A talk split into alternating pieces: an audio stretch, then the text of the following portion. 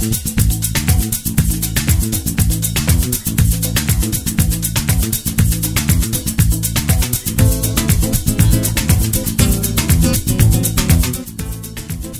aí, seguidores do portal Show de Esportes, mais uma edição do podcast Show de Esportes. Você acompanha nosso trabalho através de Spotify, também pelo Google Podcast e Catchbox.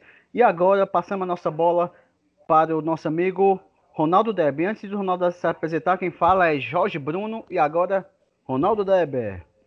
Boa noite, Bruno. Boa noite, Pedro. Boa noite, amigos ouvintes do nosso podcast aqui do Show de Esporte juntamente com Deber Lima, blogspot.com.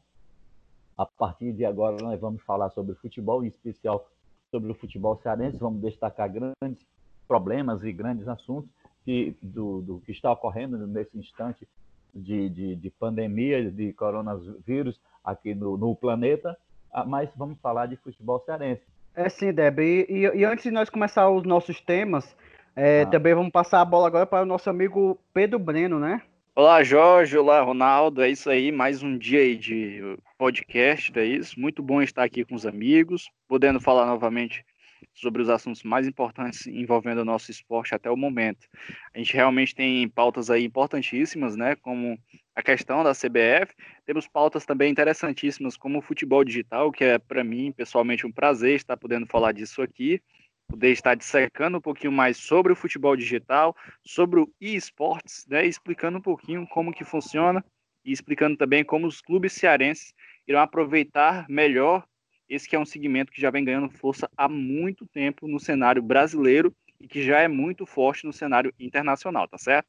Então vamos lá, Jorge já pode mandar o primeiro tema porque a gente já tem muito o que comentar. É verdade, Pedro Brenner. E lembrando, gente, que antes de nós comentar agora sobre o primeiro assunto, mandar um abraço para o pessoal da, lá de Iguatu, que são nossos seguidores no portal Show de Esportes, e também o pessoal da região do Cariri. Um abraço para todos vocês e continua aí na nossa sintonia e também no nosso podcast. Agora vamos com o primeiro tema do podcast de hoje. Tânia estuda romper contrato de TV com os clubes, incluindo Ceará e Fortaleza. Pois então, Bruno, é isso aí. O conglomerado norte-americano Tanner estuda romper os contratos de transmissão com oito clubes do futebol brasileiro. No, no, entre esses oito clubes, eles incluem Ceará e Fortaleza. Os demais representantes do acordo são Atlético Paranaense, Bahia, Curitiba, Internacional, Palmeiras e Santos. O vínculo, o contrato com essas equipes vão até 2024, que, é, exatamente para a exibição dos jogos em TV fechada da Série A do Brasileiro. A empresa mandou uma carta, enviou uma carta aos times na última sexta-feira 3, justamente para tratar de uma renegociação. O mesmo, essa mesma história de renegociação já havia ocorrido em novembro de 2019. Caso os clubes permanecessem na Série A até Série A, até com o contrato da FAN, a expectativa era que o futebol cearense recebesse em torno de 160 milhões. No ano passado, o vovô, o Ceará, arrecadou cerca de 23 milhões, enquanto que o Fortaleza só 9 milhões. Isso aí, quando teve até disputas aí com aqueles mimimi do, do, das duas equipes, especialmente do Fortaleza, porque o Fortaleza recebeu 29 e o, o Ceará 23, enquanto o Fortaleza foi muito melhor na competição do que a equipe do Ceará. Em contato com, com a, a, imprensa sulista, o presidente do Fortaleza, o Marcelo Paes, reforçou que o documento é sigiloso, então, portanto, ele não pode falar nada, nada sobre o assunto. Foi o mesmo que o presidente do Ceará, o Robson de Castro, também afirmou aos amigos da imprensa que tentaram buscar alguma algum detalhe sobre o rompimento desse contrato entre as duas equipes, o, Bruno? Fortaleza já já estava com um tempo aí que estava insatisfeito com esse contrato com a Tana, né? Que um, como é que uma, uma equipe com a melhor é, a, teve a melhor campanha do entre os nordestinos no Campeonato Brasileiro, ficou próximo de chegar nas Libertadores e ter um contrato muito abaixo do que as, outra, as outras equipes que que também tem contrato, né? É muito estranho, né, Deb, a questão disso aí. É, tá, eu, eu, fico até achando que o Fortaleza tem um pouco de razão, né? É, trabalhou mais e ganhou menos, né, companheiro? É mais ou menos isso aí. A alegação inicial era porque o Fortaleza tinha acabado de voltar para uma Série A do brasileiro. Tudo bem, aí, aí o Fortaleza engoliu, mas teve é, até. Aí, bem, mas depois, né? É verdade, teve até um protesto que teve um jogo aí, se não me engano, foi contra o Internacional, que o Fortaleza veio com a blusa menos 14, menos 14, que era tipo o Ceará tava ganhando 23 milhões e o Fortaleza apenas é, 9, 9, né? É, são a menos 14, realmente. Matematicamente a conta tá certa. É, então, esses jogos, o, o, o, os jogos, né, deveria, era para na TV fechada, no caso a Esporte Interativo, TNT e Space. E a Globo entrava em alguns jogos da TV aberta. Né? É mais ou menos isso que acontece. Os times parceiros da Tanner vão se reunir para levar uma posição única para a empresa, apesar de muitos negociarem individualmente os contratos. A empresa paga 50% do valor combinado na abertura da disputa, 25% dependendo da audiência e outros 25% de acordo com o desempenho em campo. A avaliação é feita pela classificação final da competição. Isso, esses termos, eles estão colocando agora. Por que, que não colocaram né? no, no ano passado, né? Em 2019. É, e a, e a outra desculpa, a outra desculpa para também essa possível quebra de contrato, estão alegando que a audiência abaixou em média de 80%. Entendeu? Assim, eu, eu, acho, eu tô achando estranho, porque a Fortaleza, a questão de, de TV e, e público em estádio é muito grande. A equipe do Ceará também, a torcida do Ceará chega junto questão de pelo PPV, né? Tem muitas assinaturas da equipe do Ceará. Tá achando estranho essa desculpa, desculpa deles aí. Jorge, é, até um dos pontos que é, tra é trazido nessa carta, né, no caso, é de que é o seguinte, a audiência estava caindo 15% é, da TV, da, da, dos jogos do, do, do, grupo Turner, né, passados nos jogos na Esporte Interativo, na Space, e, no caso, esses jogos caíam até 85% da audiência quando eram, eram passados também na TV aberta, que é algo que já vem acontecendo há muito tempo no país, né? A questão da TV aberta. A TV aberta tem uma grande influência na hora de fechar esses contratos com os clubes nas transmissões da, dos jogos, seja de estadual, seja de brasileiro, ou seja de Copa do Brasil. A Libertadores ela tem um, um formato diferente que faz com que realmente todo o continente seja mobilizado, né? Até que até os horários são diferentes também na Copa Libertadores. E aí ela tem uma gerência muito maior da Comembol.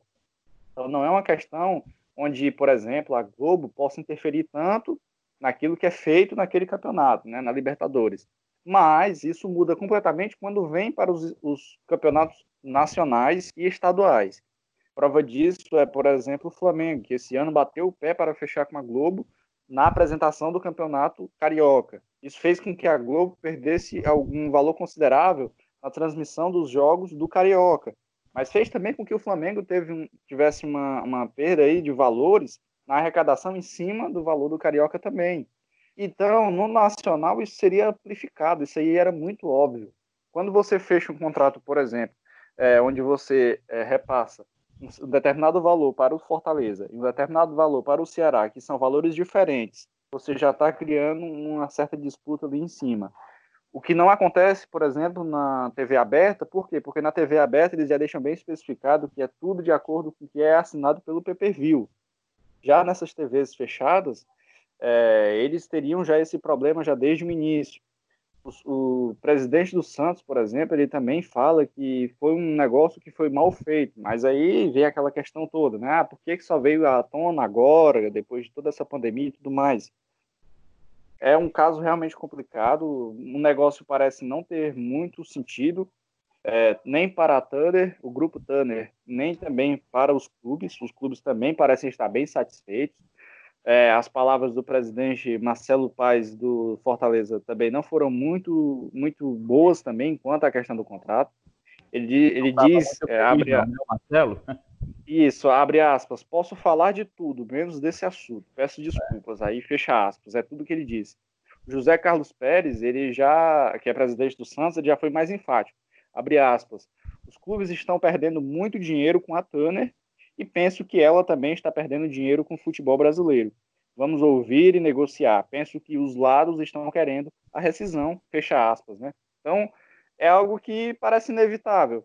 Foi um projeto que ele foi muito audacioso no início. Você fechar com clubes individualmente, valor a valor, contrato a contrato, que jogos seriam exibidos somente para sua empresa, batendo de frente com o monopólio, de certa forma, da Rede Globo nesse momento, que tem um monopólio tanto da TV fechada quanto da TV aberta, com os canais Sport TV e com o canal aberto da Globo, né, que vai o sinal para todo o país.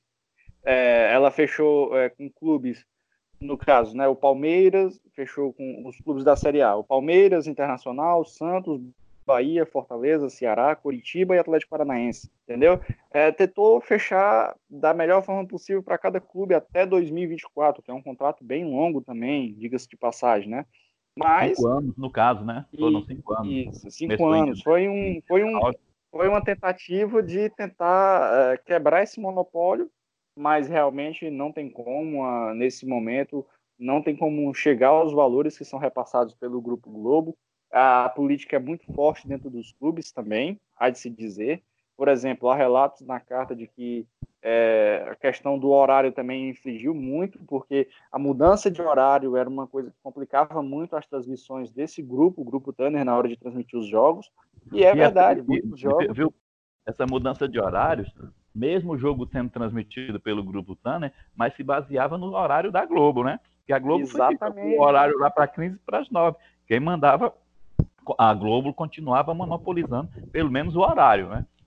Exatamente. E aí você tem o seu horário modificado, né? Nessa hora, é modificado o horário e o, o, Grupo Globo se beneficia por, pelo que eu disse.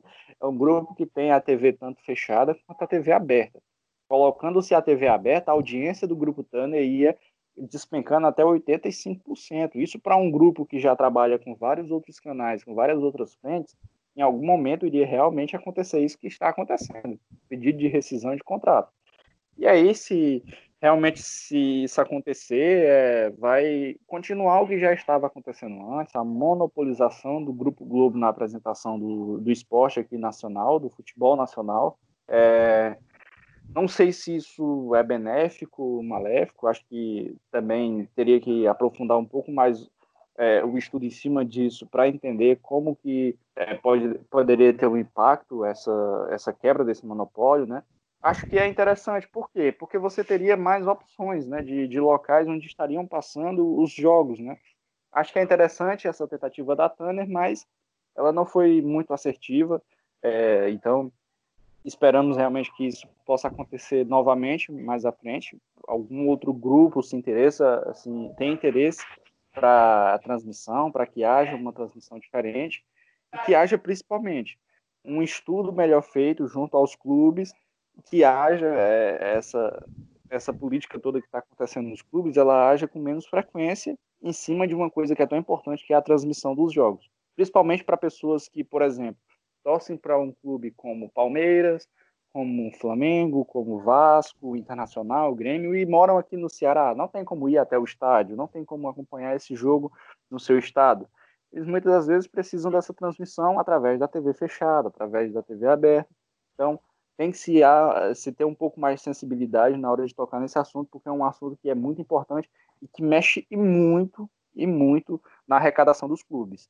A arrecadação dos clubes, muitas das vezes, depende da transmissão dos jogos muitas das Ainda vezes depende do adiantamento dessas cotas, né? Então, Ronaldo, eu acho que você deve ter visto muito ao longo da sua carreira, né? Clubes com aquela história de adiantamento de cota de TV antes do campeonato ter sido iniciado, porque os clubes estavam com a corda no pescoço. É, com, a, então, com a corda no pescoço, com o pires na mão.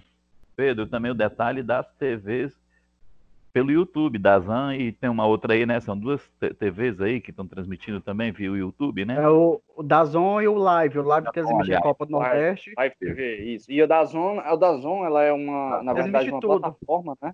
É uma plataforma, ela tem o plataforma, aplicativo, isso. né? Isso, ela tem um aplicativo e através desse aplicativo ela passa vários campeonatos internacionais. O Dazon, ele é um modo que tem dado muito certo internacionalmente. O mundo afora ele tem dado muito retorno é, tem, tem dado muito certo. No Brasil, ele está se implementando. Teve uma sacada de mestre ao comprar os direitos de transmissão da Recopa Sul-Americana, que que aconteceu em 2020, né, entre Flamengo e Independente Del Valle. Foi transmitido os dois jogos através do, do da do Zon, né, do aplicativo. E a, a, quantidade de gente procurando da Zon foi tão grande, né, que o aplicativo teve oscilações durante esse tempo, esse período. Mas é, mostrou, o, o, jogo do Fortaleza foi uma sacada outra muito interessante, que é, é, é algo que ele já passa, né, a Sul-Americana, ele já passa desde o ano passado. É, mas esse ano ele conseguiu as transmissões de alguns clubes interessantes, como Fortaleza, Vasco, é, Atlético Mineiro, né? São jogos exclusivos que ele conseguiu através da Sul-Americana. Então, Aí... é uma plataforma interessante, né? Mas vamos ver como que eles vão atuar junto aos clubes, porque tem que haver a abertura também dos clubes para essas novas formas de transmissão de jogo. Como eu falei, esse ano a gente teve a questão do Flamengo discutindo com a Globo quanto ao Carioca, porque a transmissão do a, a, o repasse da transmissão era considerado um valor inferior ao que o Flamengo poderia receber. Mas o Flamengo nesse momento se encontra num, num patamar onde ele consegue fazer isso. Mas tem também clubes, como a gente falou, estão com uma corda no pescoço e o pires na mão, estão aceitando qualquer coisa que vem. E aí nessas horas os contratos são feitos realmente amarrados para que o clube acaba, acaba, acabe estando na mão da, da, da, emissora que está fazendo a transmissão, a transmissão dos jogos. E por coincidência, ontem eu estava estudando um pouquinho sobre marketing esportivo e tinha uma parte que eu estava lendo que era a, a prim... o primeiro campeonato brasileiro que foi transmitido através de direitos da Globo, né? Foi um campeonato brasileiro de 1987, que era aquela antiga Copa União. E a Copa União era patrocinada pelo Açúcar União e, e, e todas as equipes eram patrocinadas pela Coca-Cola no, no uniforme. Algo que, que quando começou a questão desse negócio de transmissão da Globo, Campeonato Brasileiro de 1987, já tá com 32 anos já, essa história aí de Globo e... Globo, Clube é... de CBF também, né? Uh, Jorge, acho que a gente, eu, você, nem tanto, mas o Ronaldo vai entender bem o que eu vou falar agora sobre a questão de 87, porque foi um ano em que foi bem atípico. Primeiro que a CBF não quis organizar o Campeonato Brasileiro, onde houve aí a questão da Copa União, né, que foi uma Copa que foi feita pelo Clube dos 13, vale enfatizar isso, é um, é um, um, campeonato que não iria abranger todos os clubes do Brasil, muito pelo contrário, realmente agraciou somente os 13 grandes clubes aí do eixo Rio, São Paulo, clubes do Rio Grande do Sul, clubes de Minas Gerais. O Esporte Clube Recife, né? Exatamente. E aí, é, é, a Copa União, ela deu tão certo, teve um retorno tão grande na questão de marketing, na questão de valores que foram arrecadados. O, o público daquele ano foi um público totalmente fora da curva, é, os estádios estavam totalmente lotados, e ali é, se perdeu a oportunidade de fazer algo que já foi feito lá fora, que foi os clubes gerindo uma liga, e a partir dessa liga, todos os clubes terem o mesmo peso na hora de tomarem as decisões, na hora de terem a divisão dos valores, na hora de ter também a, as arrecadações todas divididas para os clubes e não para as, as entidades que queriam, ou melhor, que fazem os campeonatos atualmente. E deu tão certo que a CBF depois até voltou atrás, foi atrás de negociar com os clubes, criou lá o tal da, da chapa verde, chapa amarela, não sei o que e tal. Era, teve era, todo um embrólio. As copas, cada uma com uma cor, né? Isso, e teve todo o embrólio aí que envolve até hoje a questão de quem é o campeão de 87. Para grande parte é o Flamengo, para outros é o esporte, a questão chegou até o STF, né? Aí, mas é uma questão que nunca vai ter uma solução, porque realmente os dois clubes jogaram o campeonato, o Flamengo participou da Copa União, o esporte chegou depois também, é participando da chapa, é, se eu não me engano, chapa amarela, não é isso, o, o Deb? Você deve lembrar. Era um módulo. Módulo amarelo, isso. Módulo, módulo amarelo. É. Isso, pronto. Eram dois módulos, módulos verde e módulo amarelo. O Flamengo participou da final do módulo verde, né? Isso entre Flamengo e Internacional. E o esporte, o módulo amarelo foi esporte, e agora eu não lembro quem foi o outro time que jogou, acho que foi o Guarani até, na época que participou da final. Foi o Guarani, Guarani de Campinas. Isso, Guarani de Campinas, né, que é o único clube é, do interior campeão do Campeonato Brasileiro, né, até hoje. Também, e aí, é, então, até hoje se perdeu essa oportunidade que os clubes pudessem ter um pouco mais de força é, na montagem dos campeonatos, na divisão do campeonato, inclusive na divisão da arrecadação. E hoje a gente tem aí realmente vários problemas aí estruturais e, e que tem que ser discutidos por conta de os clubes não terem tanto tanta força nessa hora, né?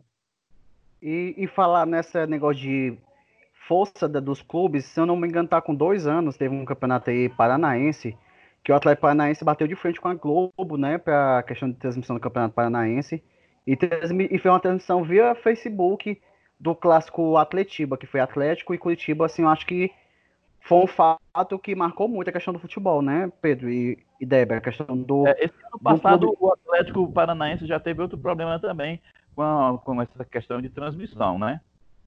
Isso, exatamente. Inclusive, o, o, o, o, Jorge, vale lembrar aí que o seguinte, o Atlético tinha problema com a Globo, mas por conta de brechas em contratos, inclusive foi possível essa transmissão aí do jogo entre Atlético e Coritiba, é, que foi passado no YouTube, né? Ele passou no YouTube e foi um grande sucesso. Atualmente, como eu disse, o Flamengo fez isso no Campeonato Carioca e ele não tinha como passar os jogos dele na própria TV do Flamengo no YouTube, por quê? Porque os outros clubes estavam amarrados por contrato onde não deveriam fazer a transmissão dos jogos utilizando a imagem desses clubes para qualquer outro tipo de meio de transmissão. Então, estavam totalmente, totalmente amarrados, né? Ou seja, a Globo foi muito esperto nesse sentido de aconteceu comigo no passado, não quero que aconteça novamente, entendeu? Então agora, por exemplo, a gente teve uma transmissão sim entre Flamengo e eu não vou lembrar o time agora, um time pequeno lá do Rio de Janeiro, mas aí por conta da pandemia, teve o Maracanã a totalmente A vazio. portuguesa. Isso, pronto, portuguesa, exatamente, lembrei. Verdade, Jorge, obrigado. Flamengo e Portuguesa foi passado no YouTube, né? E foi um grande sucesso também, né? Que aconteceu aí. Beleza, galera, beleza. E agora vai falar sobre digitais, Pedro? Primeira Copa Cearense de Futebol Digital Pro Clubes 2020. Lembrando que esse campeonato vai ser realizado no dia 8 de abril às 22 horas, transmissão da Federação Cearense, F FCF TV, e a narração vai ser do Global Futebol Clube. Agora é com você, Pedro Breno. É isso mesmo, Jorge, Ronaldo. É, a gente está tendo aí é, uma, uma força que está crescendo cada vez mais no futebol digital e os clubes estão começando a se atentar para o esportes. O esportes é o futebol digital ou os jogos digitais, né, que já movimentam vários clubes fora do país. Mas nos últimos anos estamos tendo cada vez mais uma força é, do esportes também nos clubes daqui do país. O grande exemplo disso é o Flamengo, né, que é, o ano de 2019 sagrou, sagrou campeão do CBD LOL, né, que é o Campeonato Brasileiro de, de LOL, né, que é o League of Legends, um jogo muito conhecido aí mundo afora. E, e o Flamengo investiu pesado no eSport, né? É, teve realmente um retorno interessante, já tem uma grande torcida já nesse meio. E é também uma forma de trazer as pessoas que são amantes desse tipo de modalidade e não conhecem às vezes os clubes também para conhecer os clubes, né? E além disso, há claro uma movimentação gigantesca nos bastidores e também no mercado, né? É uma forma muito grande dos clubes movimentarem dinheiro também com os amantes desse tipo de prática. O futebol digital, né, como você é, bem falou, a gente tem é, o futebol através da, do FIFA, que é um jogo da produtora EA Sports, né? E tem também o jogo Pro Evolution Soccer, né, o PS, que é produção da Konami, né, a grande Konami, a japonesa, grande empresa japonesa, que produz também o PS a gente tem alguns jogadores pro players que são muito conhecidos aí mundo afora e que são brasileiros, né? A grande prova disso são os campeões mundiais, o Henriquinho e o Gui Fera, né? Que são jogadores pro players. Atualmente, o Henriquinho, ele é jogador pro player do Cruzeiro, enquanto o Gui Fera é jogador pro player atualmente com contrato assinado com o Barcelona. Esses dois jogadores eles jogam na, no Pro Evolution Soccer, né? O PS já o Wendell Lira, né, que ficou muito conhecido ao vencer o prêmio Puskas em cima de nada mais, ninguém mais, ninguém menos, né, que Lionel Messi, atualmente é pro player da equipe do Sporting de, do FIFA, né, o FIFA que é produzido pela EA Sports. Então, a, a gente tem já alguns brasileiros se destacando nesse meio, e eu acho que é muito interessante esse momento para que os clubes cearenses também se atentem para isso, né? A gente vai ter, no caso, o Fortaleza, né, que já fez, já anunciou já que terá o seu início é, na, na, já no dia 8, agora nessa quarta-feira, na Copa Cearense de Futebol Digital Pro Clubes, né? Então, uh, os torcedores tricolores vão estar uh, acompanhando aí os jogos através uh, de lives e transmissões feitas pela FCF TV no horário de 22 horas. Então, a estreia já vai acontecer agora na quarta-feira, dia 8, a partir das 22 horas. Você só precisa conectar na FCF TV e também no Facebook dos clubes. Além do Fortaleza, vale lembrar que a gente vai ter também Ferroviário e Ceará nesta competição. É, o nome da competição vai ser FIFA Pro Clubs, não é isso? E a gente vai ter equipes com até 14 players é, jogando ao mesmo tempo. E a, a gente vai aprofundar também um pouco mais no, no próximo podcast, Jorge, é, trazendo um pouco mais sobre o conteúdo desse futebol digital também e do esportes, né? Mas também é, já foi anunciado que a gente vai ter alguns, alguns eventos confirmados, inclusive no Sana Fest, né? O Sana Fest que é o segundo maior evento aí de, de geek, é, cultura geek do, do país, né? Atualmente só perde realmente para a E3, que é a grande, grande atração do mundo é a E3, né, onde os, os, as grandes engenheiras de jogos acabam apresentando seus jogos para o mundo, acabam lançando novas franquias, novos jogos e tudo mais. E tudo isso você acompanha normalmente pela E3. Já o Sunafest, ele é algo um, um pouco mais localizado e que as pessoas utilizam mais para ter realmente é, é, uma forma de expressão onde elas vivem, né? Então aqui em Fortaleza o Sana Fest ele é, ele é forte, já está há 20 anos já acontecendo e alguns clubes já confirmaram que vão participar do Sana Fest.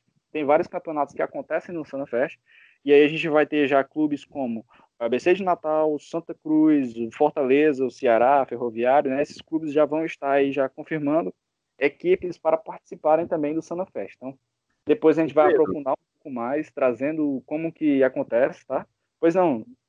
Era só para tirar uma dúvida. Nesse torneio que vai acontecer agora, dia 8, aqui em Fortaleza, tem alguma dessas feras, que, do, alguma dessas estrelas, os, os players, né? Os post-players, algum pro dessas player. feras, pro player, né? Players. Isso. Deve vir algum aqui para Fortaleza, deve ter um, um diferencial com um atleta desses, que já é muito conhecido, bastante conhecido, mesmo que não seja dos três maiores, como você colocou aí, os dois, o do Barcelona do Cruzeiro e o do, do ex-jogador de campo que agora passou, saiu do campo e foi para a tecnologia digital, essa coisa toda.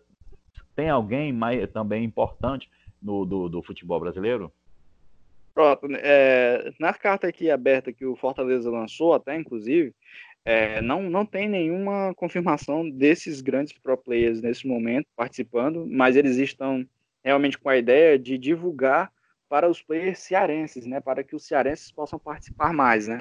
Acredito que é, deva ser um campeonato aí que muitas pessoas vão estar acompanhando, muitos players inclusive, né, e aí a gente vai ter a oportunidade de ver novas pessoas surgindo, né, e é por isso que é, é feito esses campeonatos, para que novas pessoas possam surgir também na, nesse meio e possam se destacar.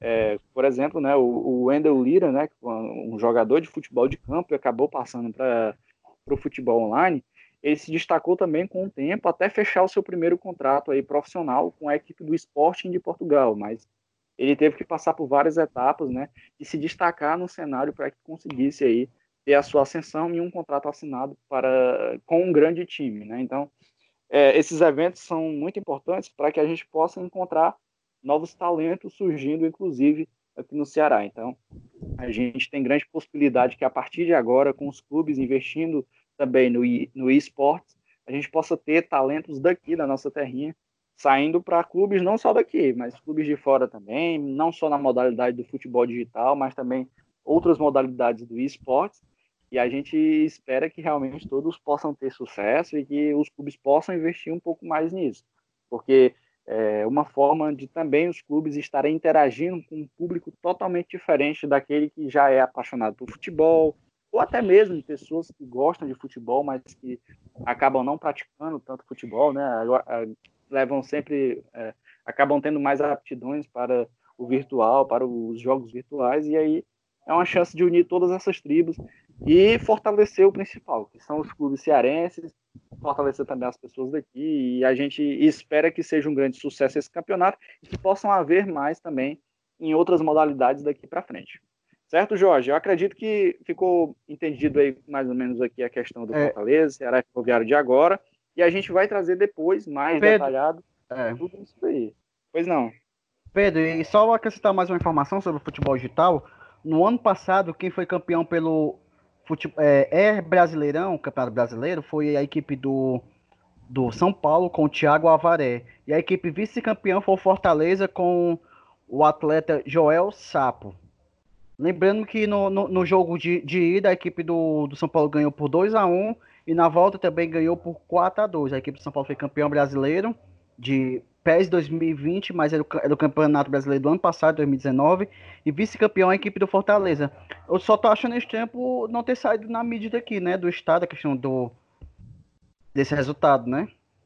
É, o, o Jorge, eu acho que assim, é, os clubes vão, vão começar a investir mais agora, né? E vão achar cada vez mais é, é pro players também com mais qualidade. Isso tudo vai, vai mudando com o tempo, né? Você falou agora do, do player do, do Fortaleza, pode repetir o nome dele, por favor? Joel Sapo. Joel Sapo, né? Isso, pronto. Então pronto, depois a gente pode, inclusive, é, é, no aprofundamento aí do, do, dos, dos jogos que a gente vai falar sobre a questão dos jogos virtuais, a gente inclusive trazer algum podcast também com a participação desses players daqui do Ceará, né?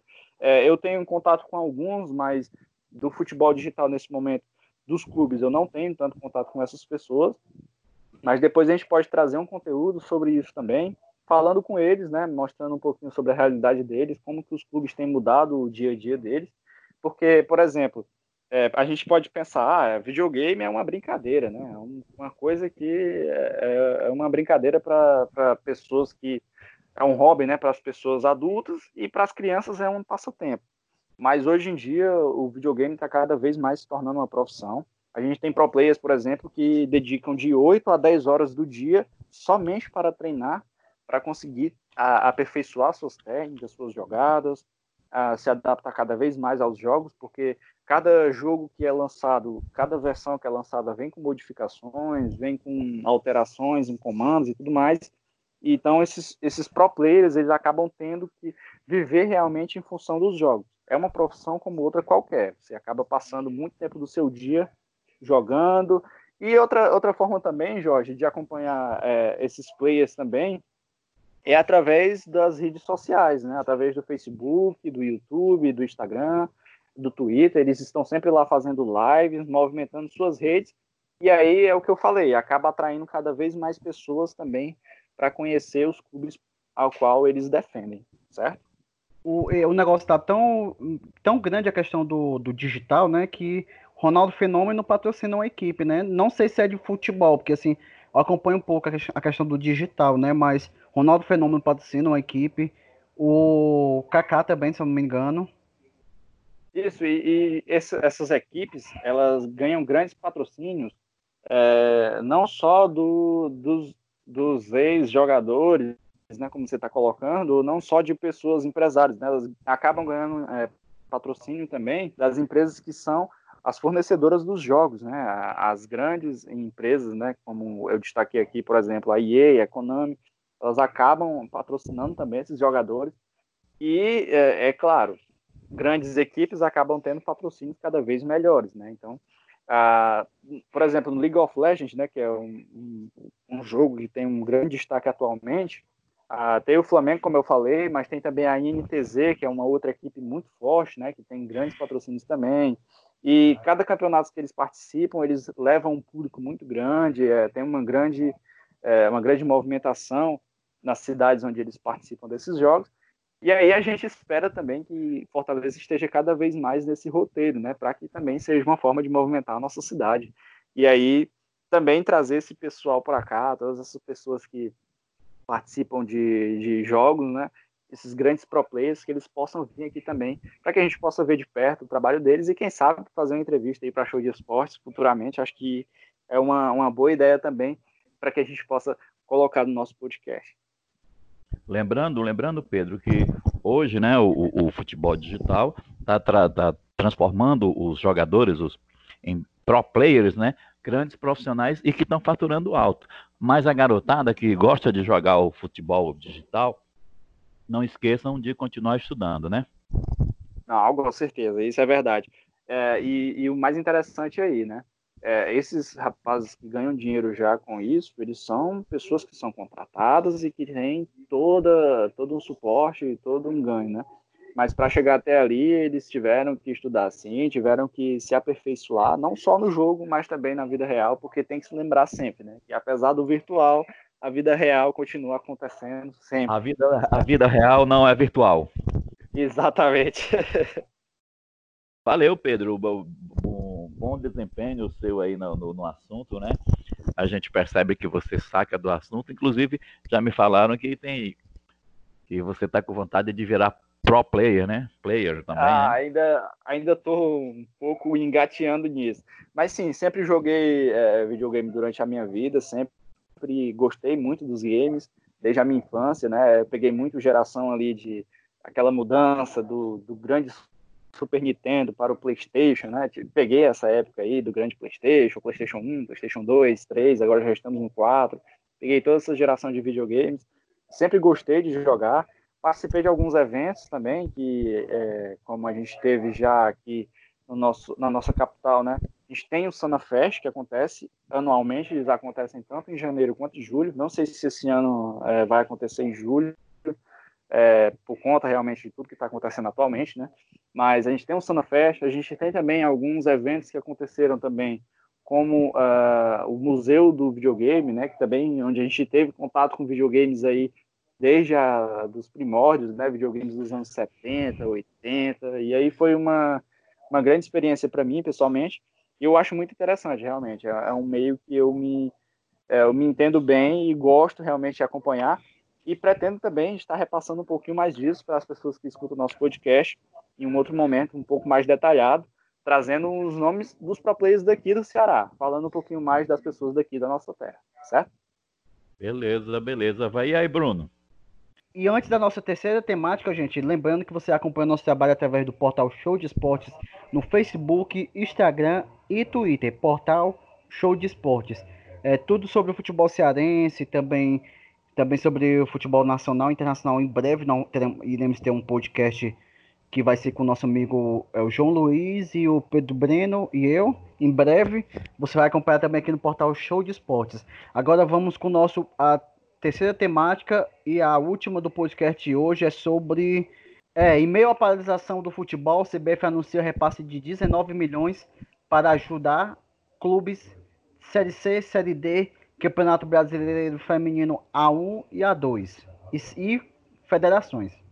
Pois é, pois é, Pedro. É isso aí. A Confederação Brasileira de Futebol, caso a CBF, anunciou na tarde de hoje, hoje, dia 6, uma ajuda financeira aos times da Série C D e do Campeonato Brasileiro Feminino Séries A1 e A2, em virtude da paralisação das competições por conta da pandemia do coronavírus.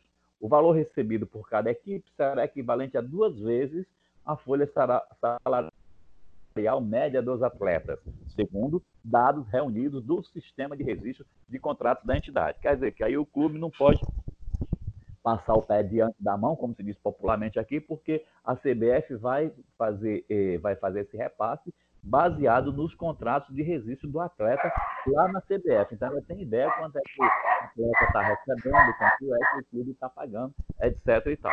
Então, não, não tem como os clubes passarem, né? Passarem, é, tentarem enganar uh, uh, a CBF. Ao todo, são 140 clubes que receberão o benefício.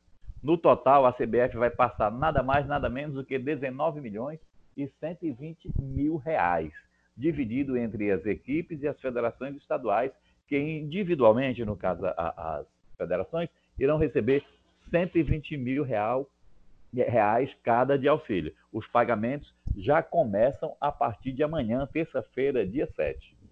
E segundo o, o, os. Aqui a gente pode ver a, a, a fala, um pouco da fala dos dirigentes da CBF, no, no caso o Rogério Caboclo, que disse: Vivemos um momento inédito de crise mundial, cuja extensão e consequências ainda não podem ser calculadas. É necessário, portanto, agir com critério e responsabilidade. O nosso objetivo com essas novas medidas é fornecer um auxílio direto e imediato. Isso que falou o Rogério Caboclo, atual presidente da CBF. E ele prosseguiu dizendo: além disso, temos que seguir trabalhando para assegurar a retomada do futebol brasileiro no menor prazo possível, quando as atividades poderão ser normalizadas. Cada um dos. É, agora falando, discriminando melhor a, as equipes que serão é, aquinhoadas com o, é, essa ajuda da CBF. Cada um dos 68 times da Série D receberá em torno de 120 mil, totalizando 8 milhões 160 mil reais. 16 times da Série A1 do Brasileirão Feminino também vão receber cada um 120 mil, somando um total de 1 milhão 920 mil reais. Os 20 clubes da Série C terão um auxílio médio de 200 mil cada, que dará um total de 4 milhões. As doações serão complementadas por mais 3 milhões 240 mil entre as 26 federações estaduais, estaduais mais a do Distrito Federal. Então, eles querem manter esse investimento para permitir a realização das competições previstas em 2020. O maior compromisso, o maior compromisso, segundo os dirigentes da CBF, no caso, o, o, o presidente Rogério Caboclo, é preservar clubes e empregos e fazer a indústria do futebol voltar a funcionar quando, da retoma, quando a retomada né, do, do for possível de terminar o problema do coronavírus. Ah, na verdade, são doações e, e, e, ainda por cima, o Caboclo anunciou e publicou no site oficial da CBF que acontecerá isenções aos clubes e federações e a CBF, no caso de inscrições de atletas, essas coisas todas, tudo vai ficar é, no 0800, né? E uh, ele repete mais uma vez sobre o problema da, das doações, da ajuda da CBF às federações do futebol brasileiro. Ok? O meu amigo Jorge Bruno, meu amigo Pedro Breno. Pronto, é, sobre essa questão da CBF, a gente conversou muito semana passada, né, no nosso podcast passado sobre isso, é, sobre a questão de como a CBF teria que agir né, em uma situação como essa, ou como que a gente aguardaria uma posição dela. É, a liberação do recurso deve ser comentada com um saldo positivo, sim, porque é, a CBF fez mais do que a gente já vinha já falando. Ninguém esperava, esperava por essa, né? é, ninguém esperava por essa. A gente já tinha falado sobre isso muito, que a CBF não tinha se posicionado, que era completamente fora da realidade, a entidade que organiza o, a prática do futebol no país não ter se posicionado quanto aos clubes que estavam participando de suas competições ou que vão é, precisar de ajuda, de suporte nesse momento tão delicado.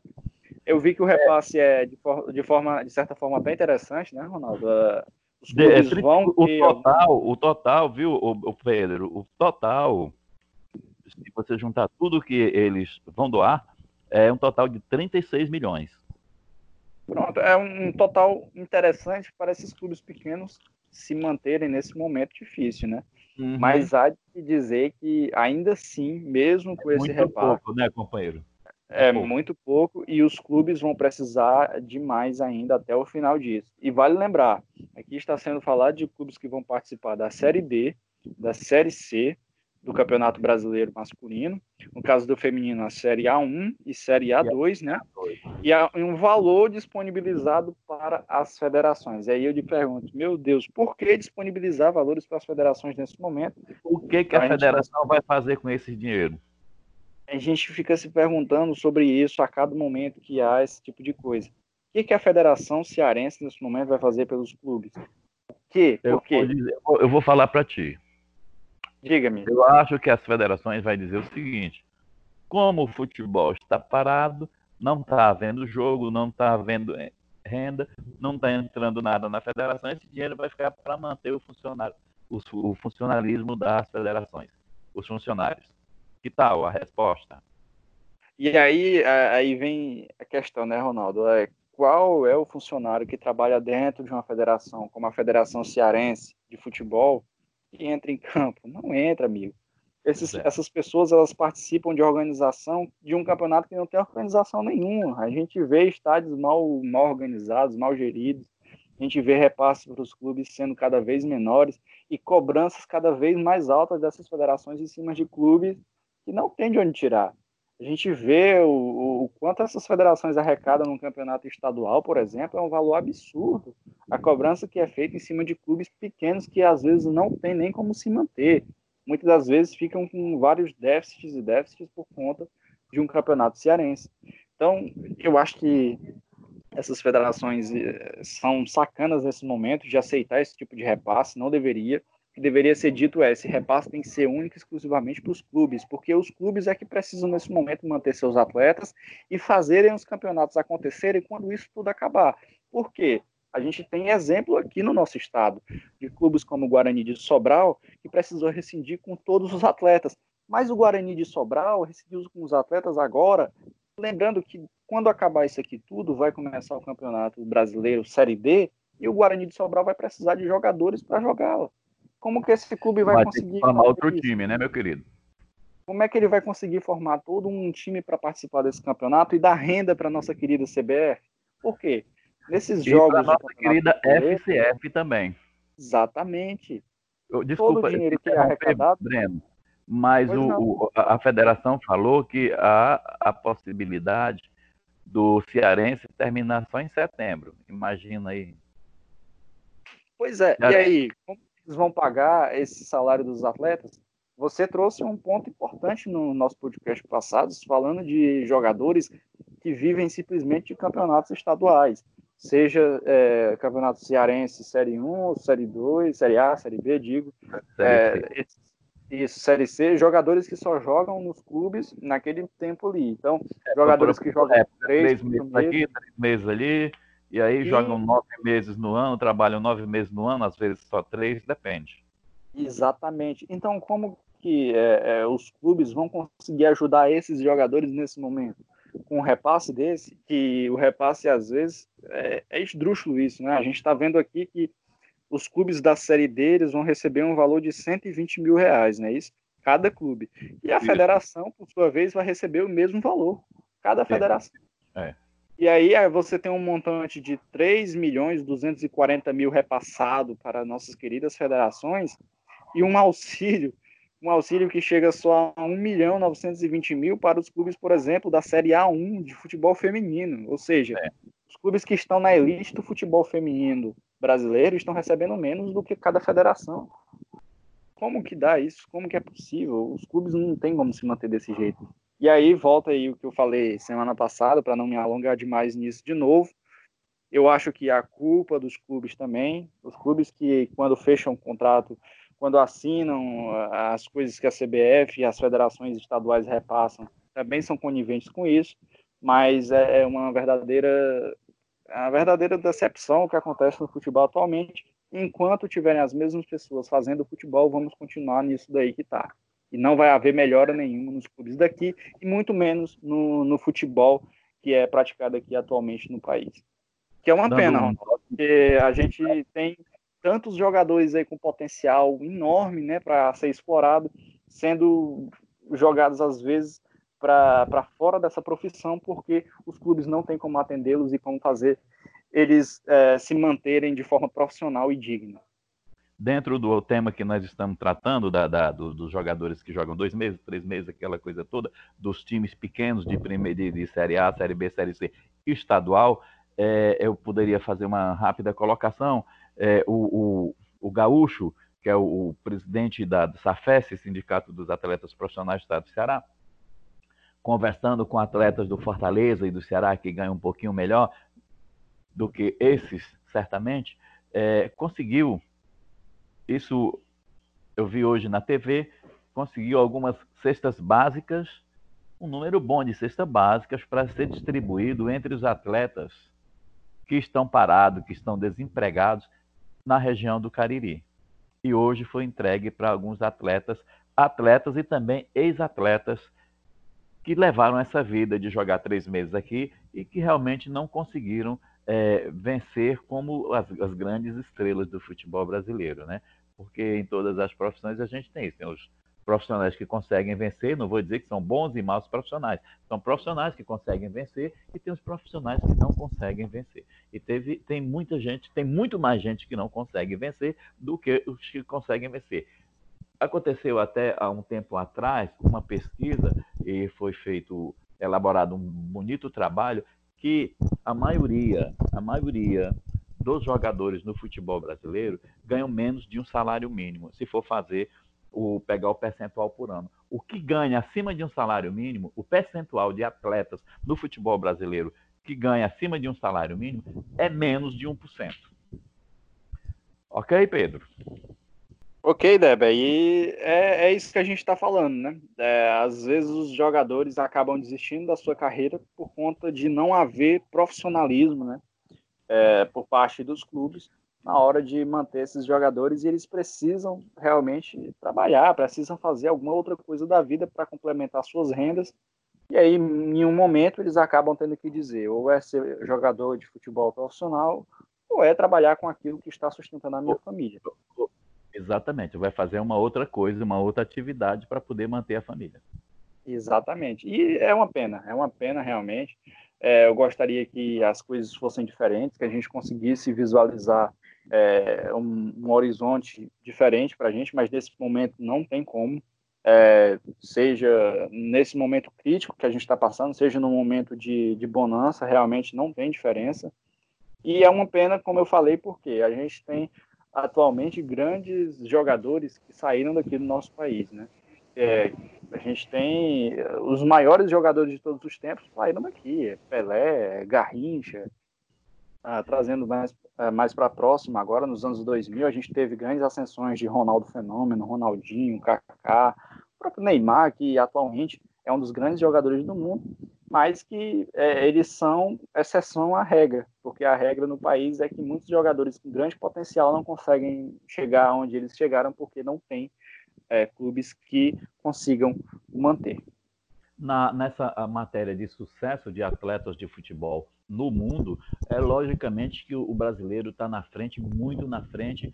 O único local, o único que podemos dizer que há, tem uma ligeira concorrência com o Brasil não é nenhum país, é um continente, é, é na África. De vez em quando aparece um africano desses aí que são muito bons atletas e ganham nome de destaque no futebol mundial. Porque se nós formos olhar mesmo, no momento, os grandes jogadores do futebol, que não são os, nem são brasileiros e nem são africanos, é um argentino e um português, não é verdade? Isso mesmo. E a Europa é, tem se tornado um grande celeiro de grandes jogadores. Não existe mais aquela história de ah, jogador europeu é jogador duro, que não tem é, o quadril travado, né? É cintura dura, né? Hoje em dia não existe mais isso. Ah, Os não, jogadores não. lá são trabalhados desde a base, são têm uma, uma forma de vida bem formidável, tem todo um amparo e, como a gente falou, né, os clubes de lá têm sido cada vez mais capacitados para receber esses jovens, cada vez mais jovens, e fazer com que eles possam desempenhar bem sua carreira. E lá, se o, o jogador não consegue uma ascensão digamos, de, de ter um, um, renome muito grande, ou de conseguir grandes colocações em prêmios individuais, ou conseguir um grande destaque, né, como é o caso do Cristiano Ronaldo.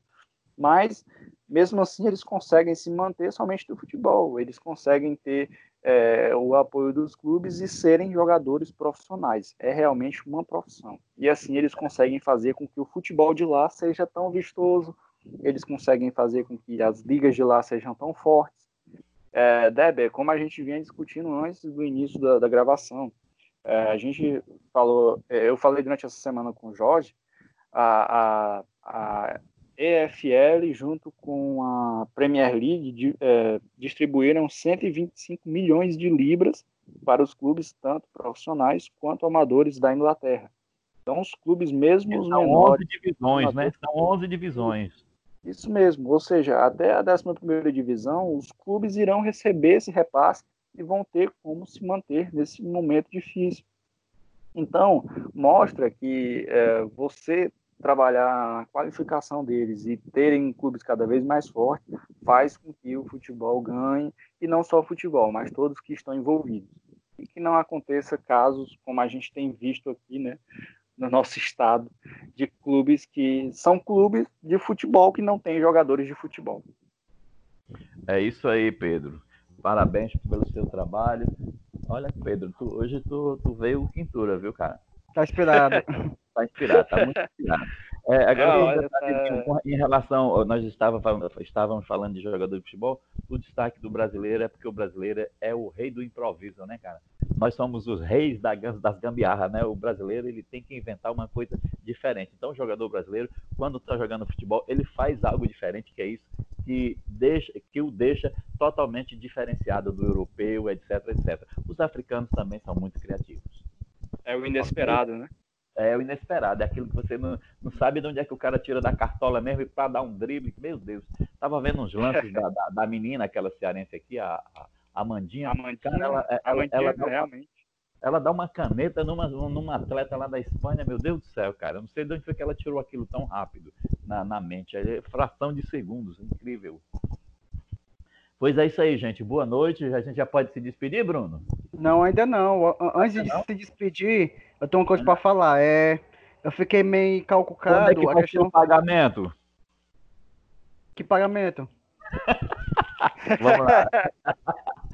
Não, Vamos gente, é, não, é, falando sério, é, eu fiquei meio calculado com a questão dessa ajuda aos clubes, né? Eu fiquei assim, e a Federação Cearense está fazendo o que pelos clubes? Eu, eu, eu ia acabar falando uma besteira, mas eu dei uma pesquisada aqui no site da federação. A federação prorrogou o, o período de inscrição dos atletas, que era até o dia 27 de março. Agora era, sem. A última sexta-feira, a penúltima sexta-feira. É, agora, agora sem, sem data nenhuma, tem, não tem mais data para terminar do, né? da inscrição. Também está isentando de, de taxas de inscrições também as equipes. E, e outra ação da Federação Cearense também, gente. Lembrando que a Federação Cearense está pagando nós para falar, não, viu? O pessoal pensar que nós estamos babando e tudo, mas tá Pelo pagando contrário, não. a gente está aqui para expor e criticar aquilo que a gente acha que deve ser criticado. É. A Federação é, Cearense realiza doações de cestas básicas. Essas cestas básicas é, foram enviadas para famílias de árbitros, famílias também de maqueiros e gandulas, entendeu? Lembrando bem que essas. Bem interessante, né? É porque a arbitragem também está parada, né? Os árbitros, é, se eles é tiverem uma, uma outra atividade paralela, até logo, né, companheiro? Exatamente. E se não tiverem também filiação às grandes federações, no caso, não só a Federação Cearense, mas a CBF, né, no caso. A, Sim, CBF eu, eu, cheguei a ver em uma reportagem, eu vou falar aqui porque não tem problema mesmo, na Rede Globo, na, do Globo Esporte, ou melhor, Esporte Espetacular, né, passaram uma, uma reportagem sobre os árbitros, né, como é que eles estão se mantendo nesse momento. Então tem um repasse que a CBF está fazendo para os árbitros, né, está mantendo esses árbitros aí através desse repasse, mas realmente é só aqueles que são é, árbitros que são cadastrados junto à CBF, né? Que tem filiação junto a ela. Árbitro e CBF. Árbitro e auxiliares CBF.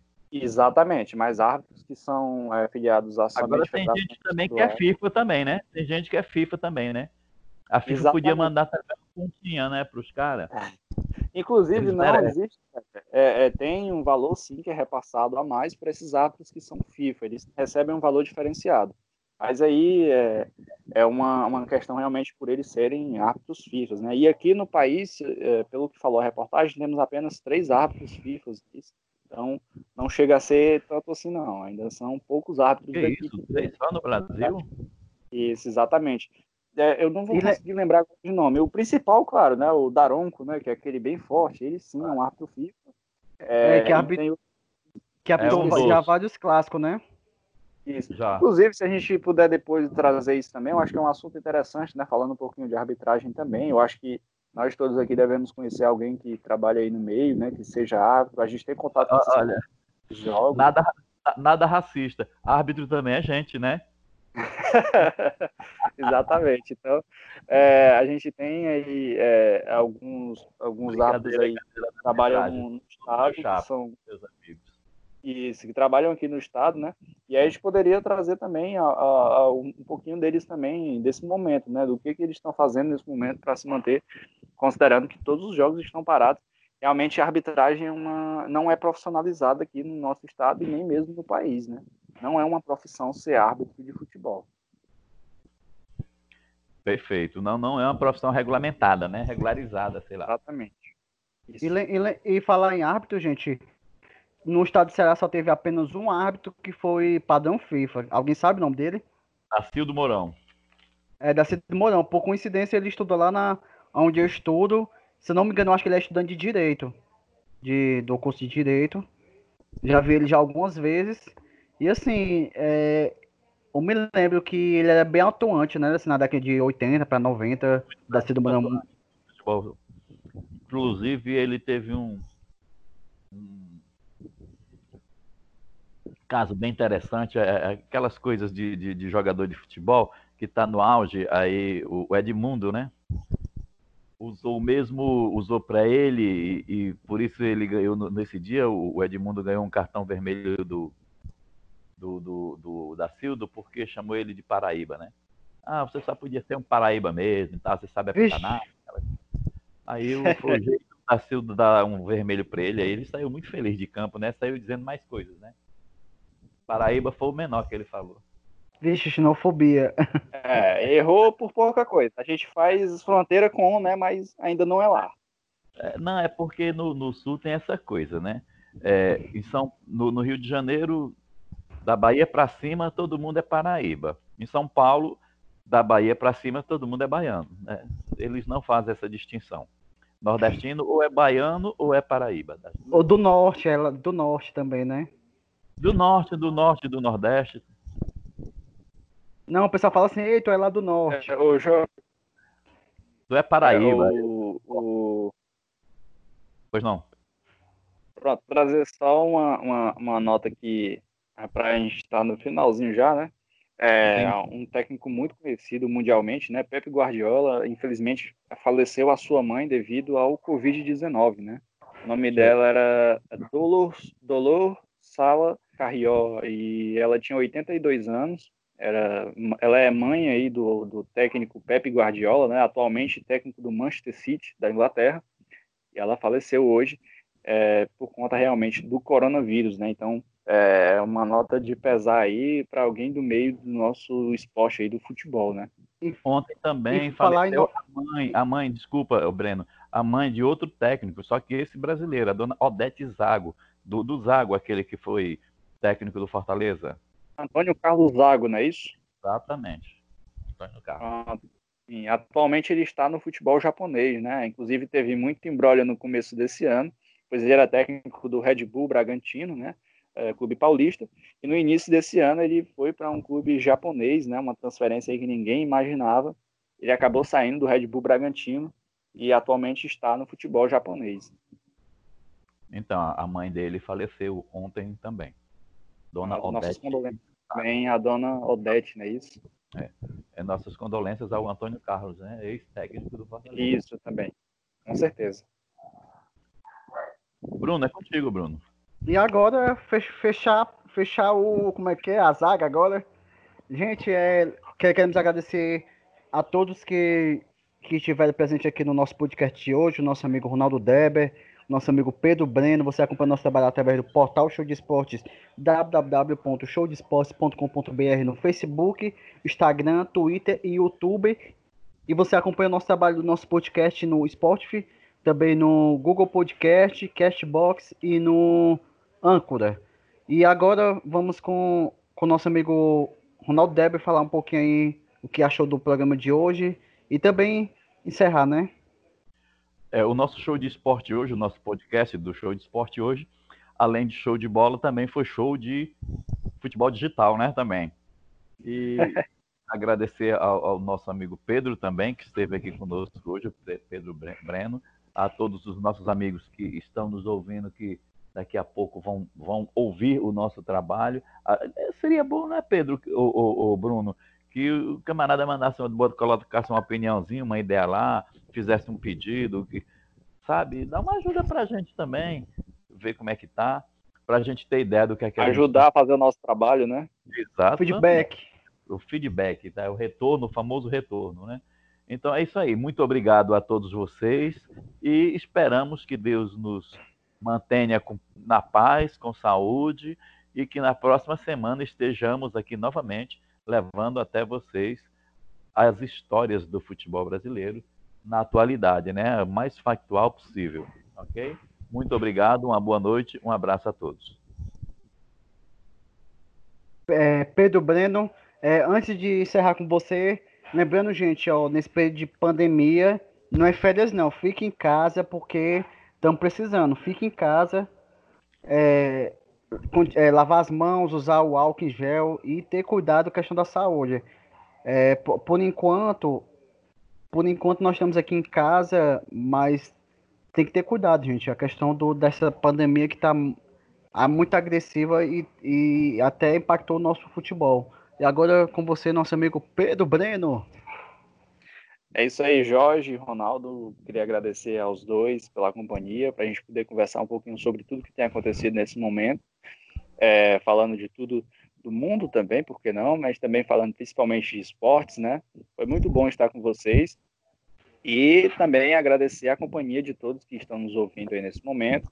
Também a todos que irão nos ouvir também através das plataformas é, digitais, né? E também através das nossas redes sociais, podendo acompanhar todo o nosso trabalho. E prometemos fazer novamente um conteúdo super interessante semana que vem sobre todos é, é, os temas relevantes aí do futebol e do esporte como um todo. Um abraço, Jorge, um abraço, Ronaldo. Vejo vocês quanto antes trazendo aí um pouquinho mais de podcast para todo mundo. Valeu!